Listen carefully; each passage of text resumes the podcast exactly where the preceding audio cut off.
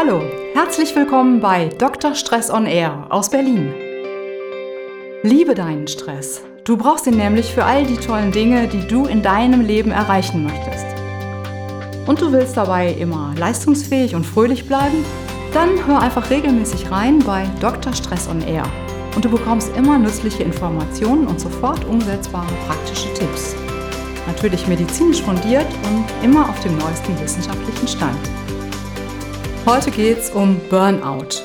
Und heute möchte ich zu Ihnen als Ärztin sprechen. Burnout ist nämlich nicht immer nur psychisch. Burnout ist die ganze Zeit über ein Dauergespräch und jede Überarbeitung heißt meistens heute auch schon Burnout. In vielen Fällen ist es ja berechtigt und in manchen steckt aber auch was ganz anderes dahinter, wenn man sich immer nur erschöpft fühlt. Wie kriegt man denn jetzt also raus, woran das liegt, dass man keine Lust zu nichts mehr hat, dass einem alle auf die Nerven gehen, dass man sich nur noch so durch die Tage schleppt? Das Wichtigste ist jetzt, den Körper zu erholen. Das heißt, bisschen mehr Bewegung, bisschen mehr Schlaf, so die Basics sicherstellen. Und dann braucht die Seele einen kleinen Push. Das heißt, machen Sie doch mal was, was Sie so richtig, richtig, richtig, richtig, richtig gerne mögen, aber was nicht zu anstrengend ist.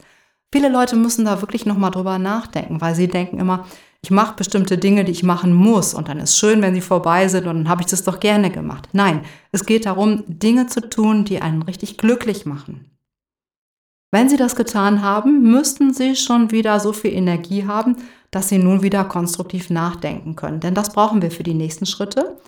Sie überlegen nämlich jetzt, wo Sie ein bisschen kürzer treten können den Perfektionismus mal ein bisschen schleifen lassen?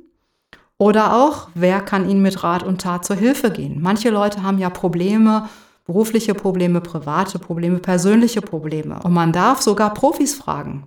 Man darf sich helfen lassen.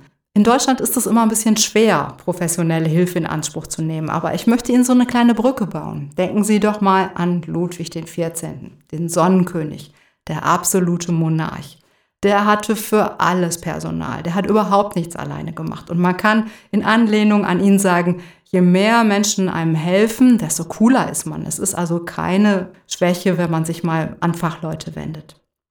Und das waren jetzt auch schon in Kürze die fünf wichtigsten Starkmacher bei Erschöpfung.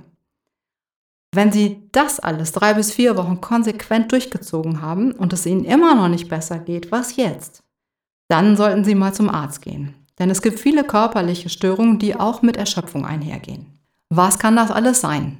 In der Medizin haben wir so eine goldene Grundregel, die heißt immer, das Einfache ist häufig. Vielleicht ist es nur Eisenmangel oder es ist eine Schilddrüsenunterfunktion. Es können aber auch Hormonstörungen sein, Störungen des Immunsystems, der Blutzellen oder chronische Entzündungen. Manche Menschen haben auch Mangelzustände an bestimmten Vitaminen oder Mineralstoffen oder es gibt Störungen des Gehirnstoffwechsels, die sich dann in Erschöpfungszuständen zeigen. Es gibt also viele Ursachen und wenn man sie gefunden hat, dann lässt sich alles bessern und das meiste auch wirklich sehr, sehr gut behandeln.